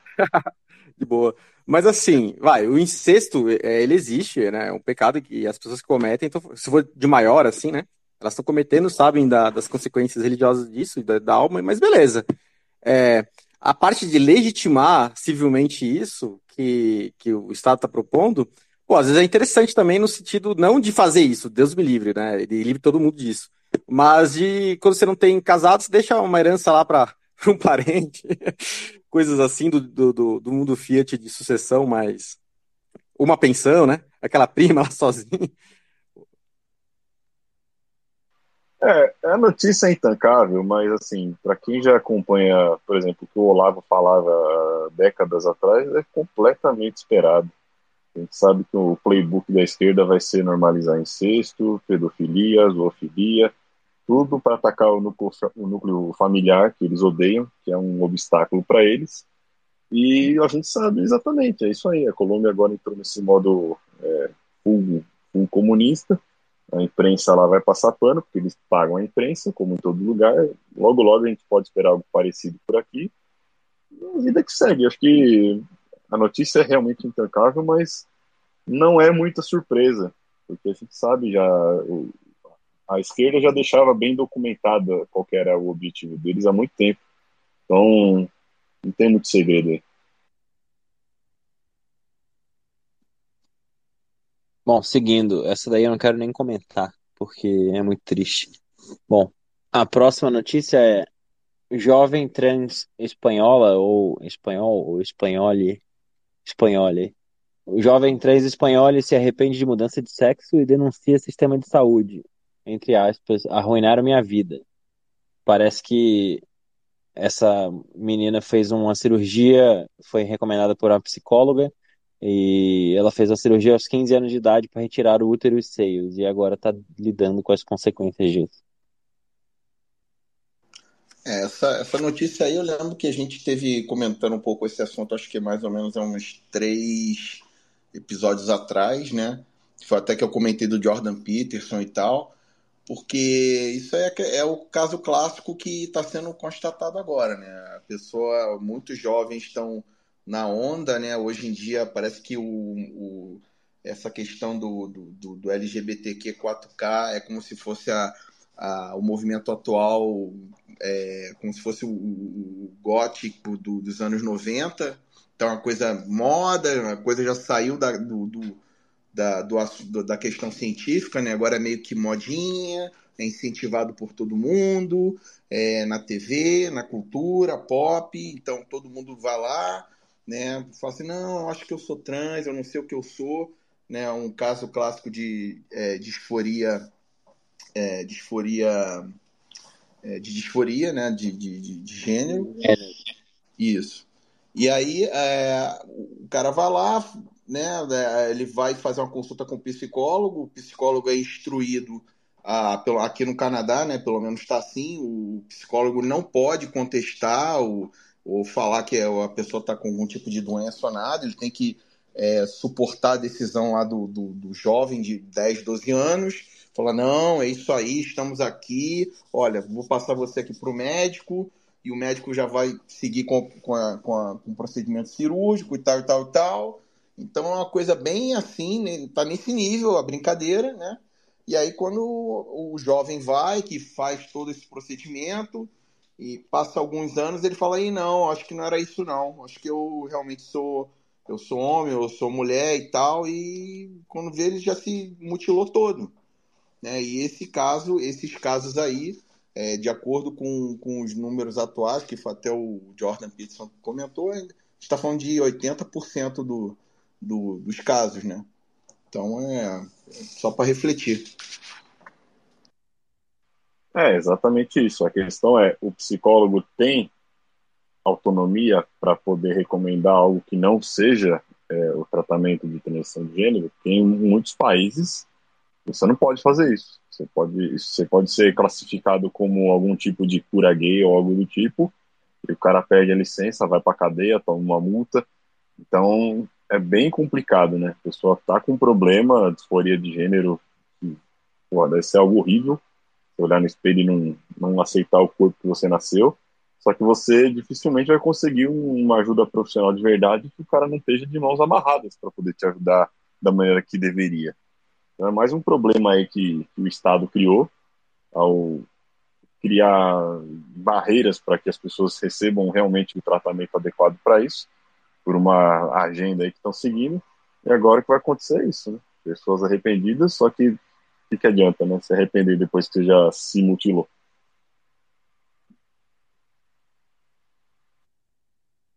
Bom, a notícia mais engraçada da semana é essa daqui.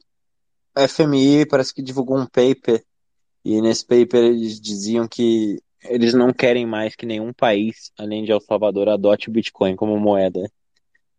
E como se isso fizesse alguma diferença e alguém se importasse com a opinião do FMI. O Bitcoin com certeza não se importa, mas acho que além do Bitcoin ninguém se importa também. Estão com medo, né? Isso é bom. Sinal. E é um sinal também que o pessoal lá do FMI entendeu o Bitcoin.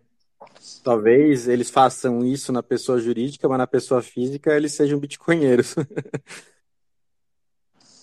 é, o famoso adágio, né? Honey Badger don't care, né? O texugo do mel não, não liga para isso, né? O Bitcoin vai continuar soltando, produzindo blocos a cada 10 minutos, né? E deixa os cães é, ladrando enquanto a caravana vai passando.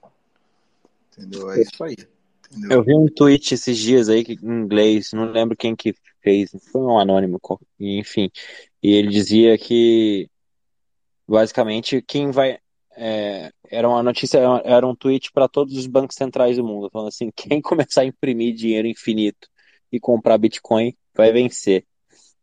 E é basicamente isso. Não sei como é que não tem alguém que está fazendo isso ainda. se eu fosse o Lula, eu começar a comprar Bitcoin loucamente. Mas acho que o Lula não quer vencer. É que tem mais coisas é, por trás disso, né? É, o Renato Moedo falou num podcast ele, uma verdade. Qual a diferença entre uma facção que dominou um território para um governo? A diferença literalmente é que um governo é quando essa facção ela é pelos outros governos do mundo aceita como um território, assim, como um país.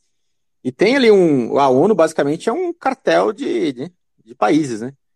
Então, eu não sei o que, que acontece também entre esses, é, esses. Esse cartel, mas não deve ser fácil falar assim, não, vou romper com vocês, né? Na África aconteceu muito de, de na África, acho que 14 países africanos eles são ligados ao franco.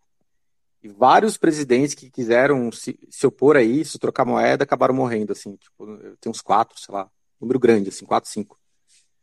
Então, assim, não é só querer fazer isso, né? A pessoa às vezes preza pela para a continuidade da, da, sua vida, da sua família, né? Tá bom já, né? Sou dono de um país, né? Tá bom.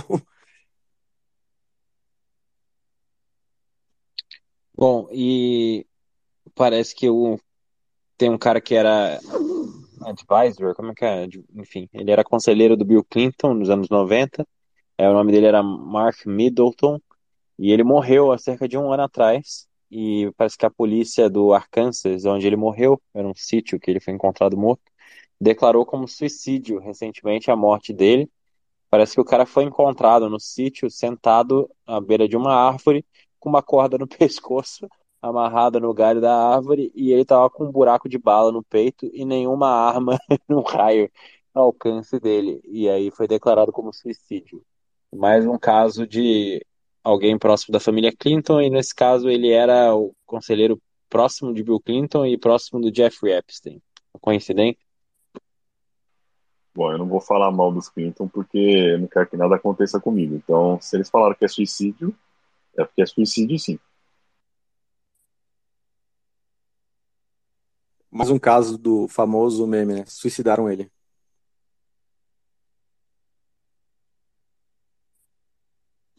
E para fechar, também no Reino Unido, parece que teve uma competição de ciclismo esse fim de semana, ou recentemente, e em primeiro e em segundo lugar ficaram duas mulheres trans que comemoraram no, no pódio, uma beijando a, a outra, ou, ou outra, e no terceiro lugar tinha uma mulher segurando o filhinho dela.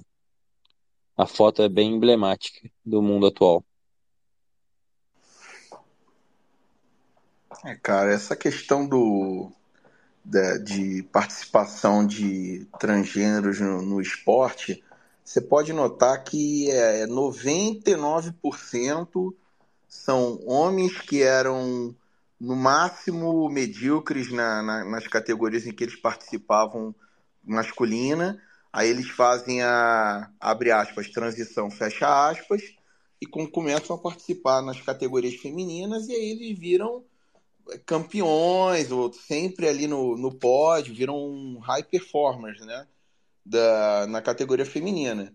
E, cara, assim, assim, isso aí não tem nem muito, assim, que discutir no ponto de vista científico, porque já é comprovado que não vai ser um tratamento de anos ali tomando bloqueadores e, e, e, e é, é, inibidores de testosterona que vão, vão fazer com que se desfaça todos os anos que, que, a, que a genética da, da masculina da pessoa, né, tamanho do, dos ossos, de, é, é, estrutura muscular, né? Isso é, um, é uma desvantagem é, desleal. E eu não estou nem entrando na questão do direito do, do cara ser o que ele quiser, entendeu? Pô, trans, quer, vai lá ser trans, entendeu? Ninguém está entrando nessa discussão. Realmente é, é, uma, é uma deslealdade esportiva, pura e simplesmente, entendeu? Isso deveria ser coibido, ou então geral, se criar uma categoria freestyle e aí, quem quiser, vai lá na tal categoria freestyle, entendeu? Mas é, simplesmente isso aí é uma, acaba virando uma vitória do patriarcado, porque é, você só vai, daqui a alguns anos, se continuar nesse, nesse ritmo, você só vai ver homem, homens em, é, é biológicos em, nos pódios, tanto de categoria masculina e feminina. Isso é um problema que resolve muito rápido se as mulheres de verdade começarem a boicotar esse tipo de coisa. Né? É só você, você se recusa a competir com homens e acabou o problema, porque beleza, não vai ter mais ninguém competindo, quem que vai pagar para ver o esporte? Eles vão resolver esse problema rapidinho.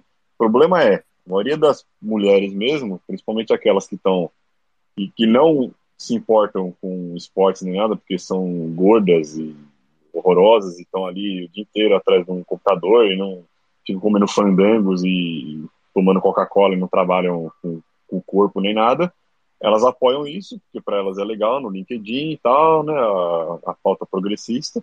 Assim, é um problema que, aquilo, não é problema nosso, né? Eu acho que agora é, as próprias mulheres ajudaram a alimentar esse monstro e elas que vão ter que lutar contra isso, porque é exatamente isso aí. Esse é um cavalo de Troia do patriarcado.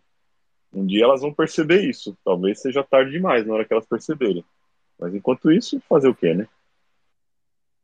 Mais uma, mais uma agenda da esquerda. Fala aí, fala aí. Não, é rapidinho. Mais uma agenda da esquerda que prejudica as mulheres, né? Assim como o feminismo prejudica as mulheres, essa agenda trans também prejudica as mulheres, que não vão, não tem mais uma competição legítima para elas. Ia falar para só adicionar o cromossomo Y no antidoping e tá resolvido. Eu fiz um. Eu retuitei um vídeo essa semana que aí eu queria falar. Essa mensagem é para os homens, mas eu pensei, poxa, é difícil falar para os homens, né? Então eu falei, essa mensagem é para quem tem testículo.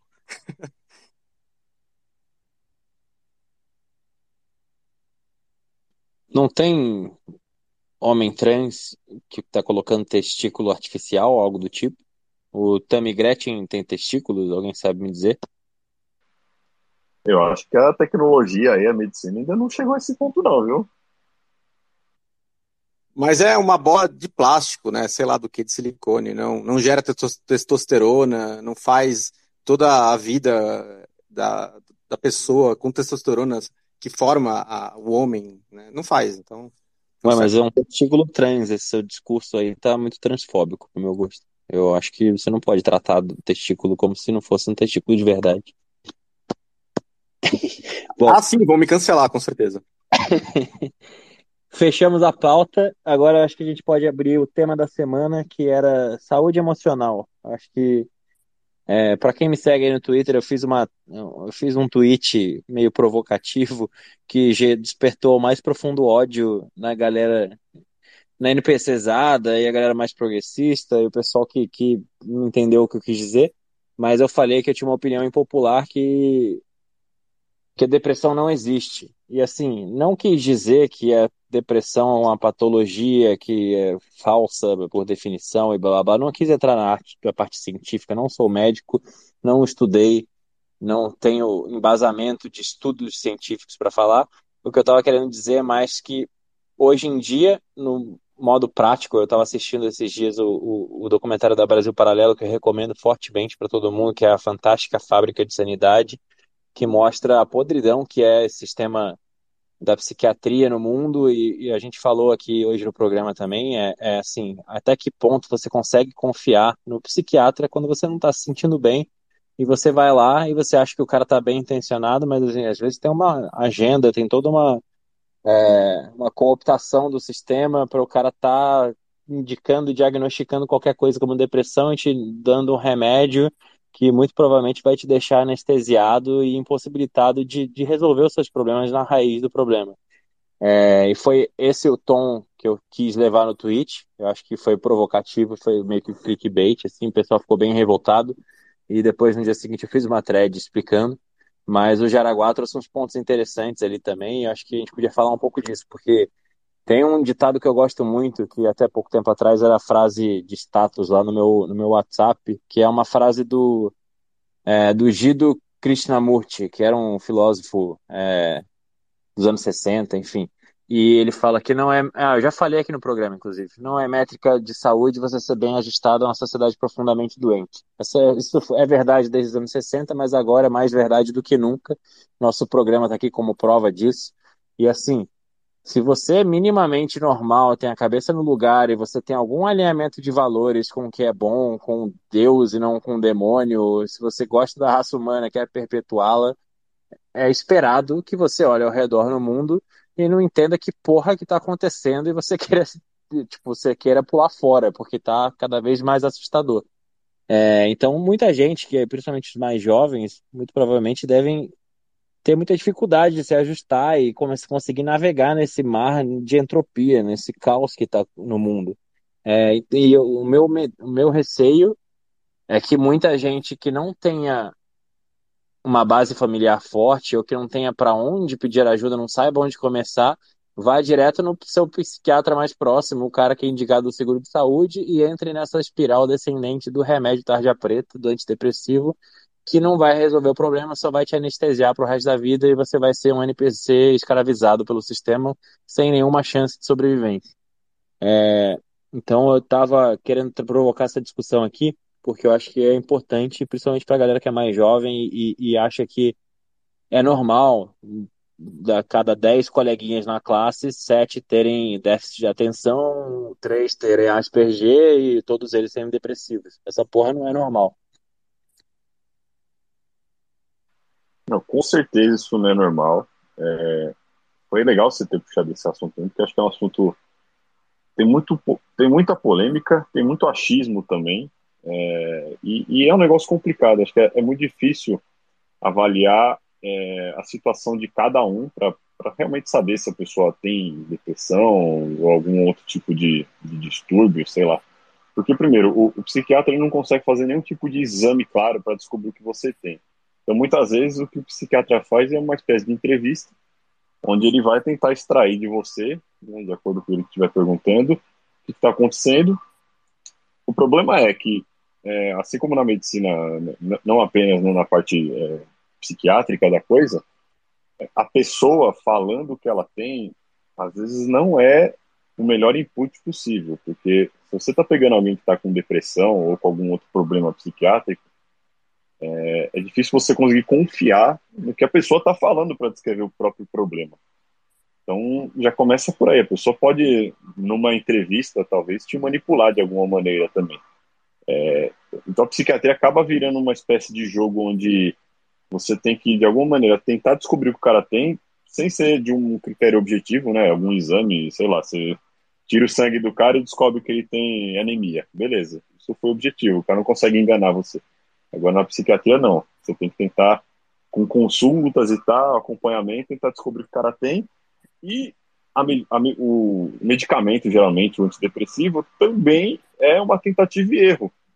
Então, muitas vezes, o psiquiatra ele vai tentar recomendar aquele medicamento que hoje em dia é o que dizem que tem menos efeitos colaterais, é o mais aceito, ou, né, pode ser que ele também esteja sendo patrocinado para tentar indicar aquele certo medicamento.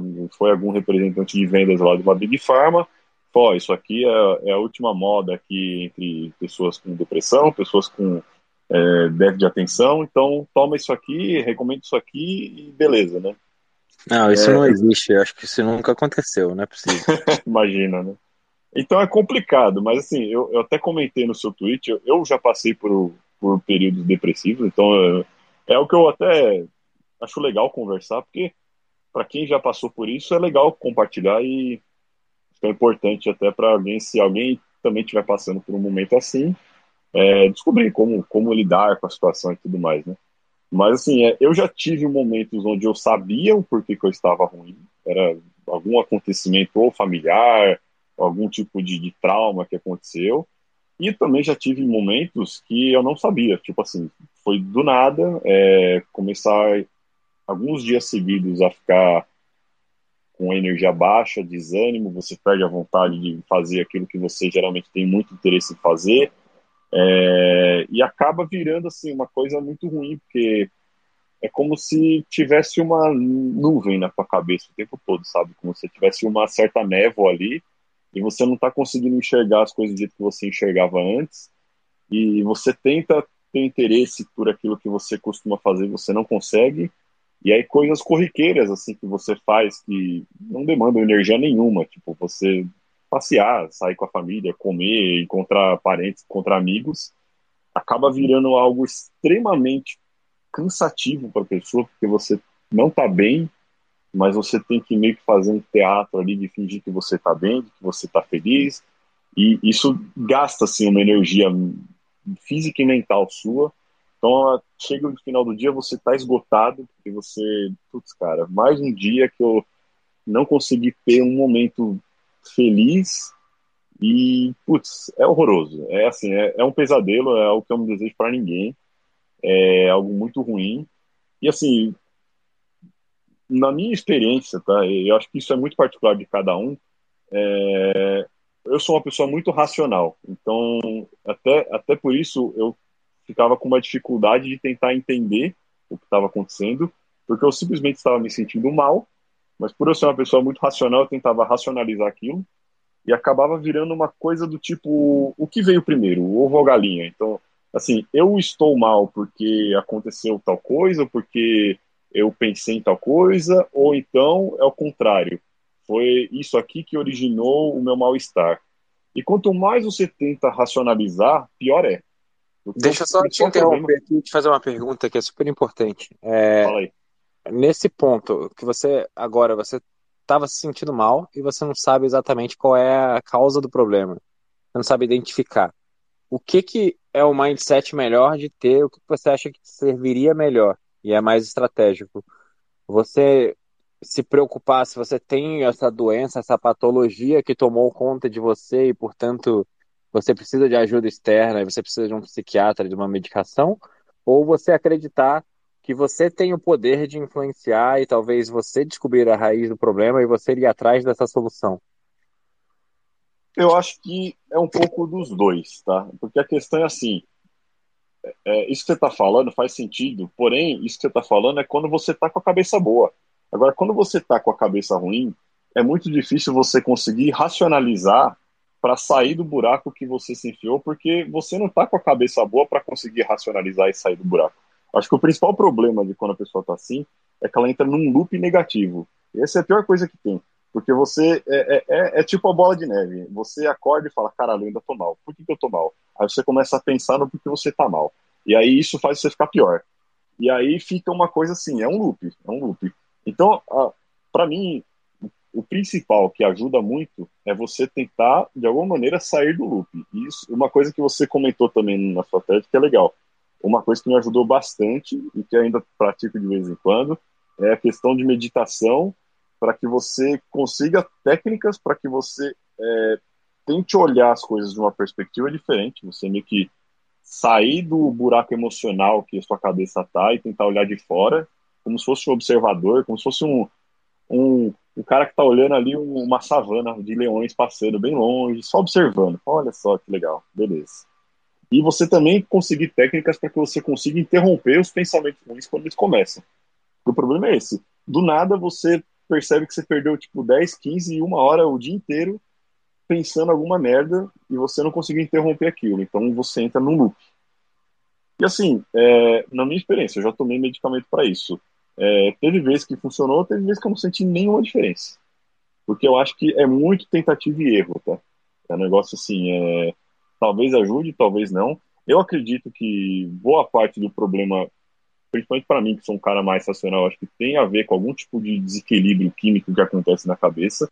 E isso é bom também, pra, pelo menos para mim foi bom, porque olhando as coisas por essa perspectiva me facilitava sair do loop, porque eu olhava para aquilo e falava: eu estou pensando isso, não é, não sou eu que estou pensando isso, é porque minha cabeça está desregulada. Então é uma maneira de eu olhar as coisas de uma maneira mais racional e falar: beleza, então não adianta eu ficar pensando coisa negativa, porque é a química aqui da minha cabeça que não está boa, está tudo desregulado então eu preciso tentar focar em interromper isso. É, só que é muito difícil saber o que acontece na cabeça de cada um, né? Eu conheci pessoas na minha vida que, cara, assim, situações de depressão debilitantes, da pessoa não conseguir sair da cama, trabalhar. Eu nunca tive isso. Eu, toda vez que eu ficava ruim, eu seguia a vida normal, mas é aquilo, é uma vida carregada. Parece que você tá carregando uma cruz e que, cara, é muito difícil sair daquela situação. Mas, assim, durava um mês, dois meses, eu me esforçava o máximo possível para me alimentar bem, para fazer exercício, para meditar e, cara, assim, do nada, também do jeito que vinha, ir embora, entendeu? Com isso eu aprendi a ter novas ferramentas aí, né? Eu, hoje em dia, se acontece comigo, é, eu consigo já perceber que está acontecendo com antecedência, já consigo meio que tentar sair desse loop negativo, pelas ferramentas, pelo que eu já estudei sobre o assunto. Mas para quem nunca passou por isso, puta, é, é ruim, porque você se pega, sabe, desprevenido numa situação que você nunca imaginou que poderia acontecer com você. E é muito difícil saber realmente se o que eu passei é igual que outra pessoa que, que tem depressão passa. Acho que vai muito de cada um. Talvez no futuro a gente descubra que existam várias maneiras diferentes de classificar esse problema. Então pode ser que o cara X ele tenha um tipo e o Y tem outro tipo. E a gente dê até nomes diferentes e tratamentos diferentes para isso. Mas, cara, acho que é isso. Esse, esse meu minha experiência assim da situação. Então com isso eu criei uma certa empatia de quando a pessoa vem falar alguma coisa assim que tá mal, você por já ter passado por isso, você acaba solidarizando mais com a pessoa, sabe? Você fala, putz, realmente, se a pessoa estiver passando por aquilo que eu passei em tal época, é porque ela tá muito mal mesmo e você tenta ajudar, né? Daquilo que você tiver ao seu alcance ali. Acho que você trouxe dois pontos muito, muito importantes aí. É, obrigado pelo testemunho, acho que é importante ouvir de quem passou por isso. Eu tive momentos difíceis, mas eu não sei se eu enquadraria como depressão. Mas depressão também é difícil de, de, de marcar exatamente o que se trata, né? Tem, assim, tem muitas pessoas que têm experienciam coisas diferentes e que são diagnosticadas como depressão. Como você falou, pode ser que sejam múltiplas doenças, múltiplos estados da mente que atualmente a gente classifica como depressão. Mas duas coisas que você trouxe que são que me lembraram de coisas importantes comentar aqui é sobre a meditação, primeiro, que é algo que para mim faz toda a diferença. Eu sinto que quando eu estou muito tempo sem meditar, eu sou mais reativo. Eu tendo a ficar qualquer fator exógeno, qualquer problema, tipo alguém me fechou no trânsito de manhã ou eu tive uma notícia ruim de manhã e aquilo estraga o resto do meu dia porque eu fico matutando aquele negócio, então eu não consigo sair daquele ciclo de pensamento negativo, ficar pegado àquilo. Enquanto que quando eu estou meditando é, é, basicamente como se você estivesse na academia fazendo exercício e cada repetição do seu exercício é você observar um pensamento e deixar ele passar e não se apegar a ele. E isso é uma repetição. E você, como qualquer musculação, qualquer exercício, quanto, quanto mais repetições você faz, mais forte fica o seu músculo, melhor você fica naquilo. É, e eventualmente você se torna uma pessoa um pouco mais equilibrada, um pouco mais pacífica e passa pela vida entendendo que tudo positivo ou negativo é transitório e você não precisa ficar se apegando àquilo e sofrendo quando aquilo de bom foi embora ou sofrendo que aquilo de ruim está com você. É, então acho que a meditação é um caminho crucial, importantíssimo tanto para as pessoas que estão passando por um momento difícil e para as pessoas que, assim, o mundo é feito de problemas. A gente tem um ditado que as únicas pessoas que não têm problemas são aquelas que estão mortas. E é mais ou menos isso. A vida adulta, principalmente, é pagar boleto e lidar com problema. Então, se você não tem uma cabeça boa para lidar com problema, você vai acabar ficando muito reativo, vai sofrer dez vezes mais, vai alcançar dez vezes menos na vida. E aí, outra coisa que você falou que é muito importante é como quebrar esse ciclo. Eu acho que quando chega num nível muito grave, você precisa de apertar um botão de emergência ali, dar um reset. E, e tem várias formas não convencionais, que eu diria convencional é você ir no psiquiatra e ir por esse caminho que pode ser facilmente corrompível. A gente sabe que a medicina está altamente corrompida, principalmente desde 2020, ficou óbvio. É, e aí o Jaraguá trouxe é, a questão dos psicodélicos e também foi algo que me ajudou muito na fase mais difícil da minha vida, ali em 2017, 2018. É, e eu já tenho muita experiência com isso, mas eu vou parar de falar um pouco aqui, deixa o Jaraguá falar. Bom, ai, também ai. queria.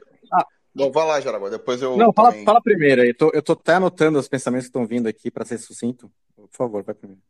É, eu vou tentar. Eu só queria trazer uma outra dimensão para a discussão, né? Porque a depressão é considerada é, uma doença dos tempos modernos, né? Que aumentou é, exponencialmente da, de quem, por exemplo, é um pouco mais velho como eu, que vem da geração X, né? É, você vê os números lá atrás de depressão, vê os números atuais, e os, os números subiram assim de forma é, exponencial. E uma da. da, da né, eu vou tentar falar assim, é, mais uma vez, com todas as ressalvas, não sou médico, né? Nem tu, nada disso, mas eu também não quero simplesmente fazer um, uma opinião, um achismo. Então, eu vou tentar aqui jogar algumas informações para ver se a gente consegue elaborar esse pensamento junto. Porque um, um dos fatores né, que, é, predominantes né, da, da, que, que ocorre em relação à depressão é justamente o, o, talvez aí um esse um, um dos, dos, fatores não eu queria dizer uma da, da, dos motivos né que seria essa essa essa essa declínio societal que a gente vem vem vivendo ultimamente né eu lembro que uh, lá nos anos 80 90 né quando começou a ter os, as primeiras coisas de, sobre depressão, não era uma coisa tão comum né, como a gente vê hoje em dia. Hoje em dia, você com certeza é uma coisa, uma em quatro pessoas tem depressão, já foi diagnosticada com, com quadro clínico de depressão, né? E aí tem dois pontos que eu queria estressar que a gente pode, é, de repente, debater aqui entre a gente. O primeiro que é sobre a ótica de incentivos, né? que hoje em dia a, a, você cons consegue, você tem está tendo um, um dia ruim, ou você quer usar o uso de algum entorpecente, você vai aqui, por exemplo, no Canadá, que é onde eu tô, que é, é, é, é, bem comum esse cenário, o cara vai lá e fala, ah, eu tô com depressão. O cara vai lá, receita maconha, THS, e o cara vai lá fazer uso, entendeu? Então isso é uma coisa que assim acaba deturpando um pouco esse esse nosso comentário, porque é óbvio que tem muita gente que faz uso de, de é, disso por conta de, de, de, se estabelecer um, um caso de depressão, né? Então, a questão de incentivos aí por trás. E o outro ponto que eu acho que é mais importante ainda é que é, de, dos últimos, eu vou falar assim, da, das últimas duas décadas, ou dos últimos 15 anos para cá, é, né, cada vez mais é, a gente vive uma sociedade que de, de, é, desprovida de honra, desprovida de, de morais, né? Cada vez mais a moral ela, ela é, é menos popular, né? As pessoas não, nem sabem né, viver em termos de valores morais. E com isso também se segue a falta de, de, de, de propósito né? Você se perguntar, pô, vem cá, qual é o meu objetivo nessa vida? Qual é o, o, o propósito que me rege a, a acordar de manhã e, e, trabalhar, seguir as coisas, né? E óbvio que, mais uma vez, não é, é óbvio que eu não estou generalizando, não é uma coisa que é, tem pessoas que têm motivos genuínos para ter depressão, perdas familiares, é, estresse, entendeu? Então, mas é assim, é, é eu estou tentando explicar por um lado por que, que esses casos de depressão aumentaram de forma exponencial.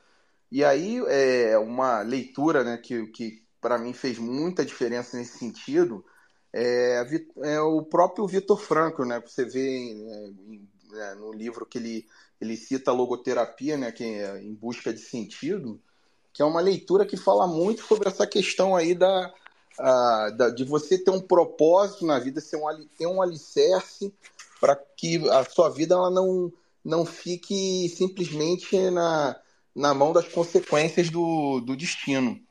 Entendeu? Então, isso é uma coisa que, que, que talvez explique também, por um outro lado, essa, o número é, impressionante aí de pessoas diagnosticadas, porque a depressão é um dos motivos principais, é justamente a, você não ter essa, essa essa âncora de, de, de, você falar, não, eu sei porque eu tô aqui, eu sei o que eu tô fazendo, é, eu tenho motivação, né? Essa apatia que, que acaba causando a, a, a depressão, né? Enfim, só dois uh, pontos que eu queria adicionar para o nosso debate, tá? Segue aí, Jaraguá. Obrigado. Não, perfeito, perfeito. Falou vários pontos aqui que tava na minha cabeça, assim. Meu, todo mundo é diferente não existe muito, muita regra, assim, falar ah, isso é isso, isso é aquilo. Cada pessoa já vem meio um, pré-fabricada. Vê gêmeos, né? Gêmeos tem diferenças de personalidade mesmo, sendo o mesmo DNA, a mesma família. Isso tem um você individual, único dentro de cada pessoa. Então, assim, primeiro vamos falar do contexto da, da, das Big Farms. Né? Basicamente, a medicina hoje é, é macaco de, de, de, prescrever Big Pharma, é só isso. Eles que bancam as faculdades, congresso, as revistas de publicações. Então, sim, eles têm interesse numa indústria de drogas. Eles já chegaram a criar é, doenças psiquiátricas, depois sumiram com a doença, mas foi só para vender droga durante o período. Essa questão de déficit de atenção é, é, a mesma coisa, é uma doença meio que inventada de pessoas que são pessoas, elas vivem, elas são elas. Ah, ela não pode ser, ela tem que ser daquele jeito que, que é pré-fabricado, né? É, não, esquece, não, não nos esqueçamos que o cara que fez, inventou a lobotomia, ganhou o prêmio Nobel de Medicina? E matar uma pessoa é mais honroso do que você lobotomizar ela, né? E faziam isso para pessoas que eram basicamente elas, histéricas, sei lá, julgava, não, você está incomodando as pessoas, então você. É um crime que aconteceu e a pessoa que fez isso ganhou o prêmio Nobel. Tá? Mas vamos falar.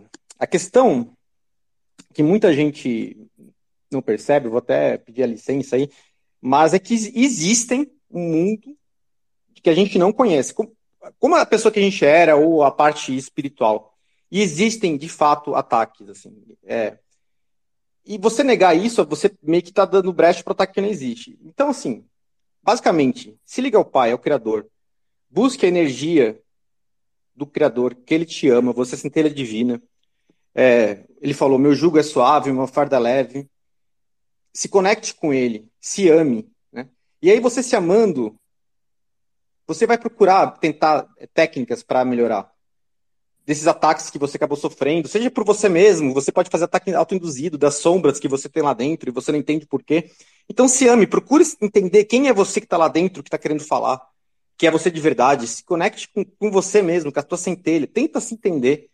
E, e tem técnicas químicas mesmo que, que é comprovado, que a, a parte da oração é comprovado também que melhora pra caramba. Tem estudos que mostram quem, quem ora e recebe oração tem desempenho absurdamente melhor na, é, na melhora, né? Mas tem técnicas como tomar sol, tomar sol do meio-dia. Quem fica triste tomando sol do meio-dia todo dia, assim, pegando sol, se conecta com a natureza? Porque nós somos seres da natureza, assim, né? Essa parte urbana é uma, uma parte muito curta da história da, da vida do, do DNA animal, assim. Então, conectar com a natureza sempre traz energia boa. Você se liga com você. A meditação é legal para você se ouvir, porque a gente, no dia a dia, a gente não para para nos ouvir, né? O que tua consciência está querendo te falar? O que, que você lá de dentro está querendo falar para você? Você se entender é importante para você conseguir se aceitar e se amar e, e, ser você pleno, né? E basicamente isso. Vai fazer melhorar. Tomar sol, se alimentar bem. É, cogumelos, tem pesquisas sérias do Hawkins lá, vários institutos lá que tu coloca psicodélico, aquele loop mental que está ali, químico, fechado naquele circuito, o psicodélico ele faz uma neurogênese, ele faz novas conexões do cérebro, então você acaba saindo desse loop e porque você começa a conectar outras áreas que não são aquelas áreas que estão ali viciadas na, na dor, né? E assim, é absurdo, absurda a melhora das pessoas. Num grupo de pesquisas do Hawkins, tinha pessoas que estavam tomando antidepressivos há mais de 20 anos. 20 anos tomando antidepressivo com depressão. Um uso único de cogumelo assistido lá com médica, na salinha, controlada, beleza, fez com que basicamente, sei lá, 60% ficasse curado, assim, totalmente, e parasse, e sentisse curado, sentisse bem, e não tomasse mais drogas, e isso depois de seis meses.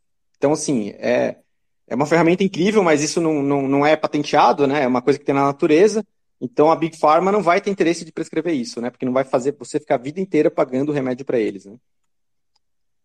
É, os psicodélicos têm um poder impressionante de alterar o estado de consciência do ser humano e conectar a gente com, com outras dimensões, com outros, enfim, outras frequências que pode ser muito bom, pode ser muito ruim. E eu acho que isso é um disclaimer que eu queria fazer também. Eu tenho muita experiência já, tomei cogumelo, já tomei ayahuasca, já fiz cerimônia de bufo alvários, que é DMT, é, que é fumado, do veneno do sapo lá do deserto de Sonora.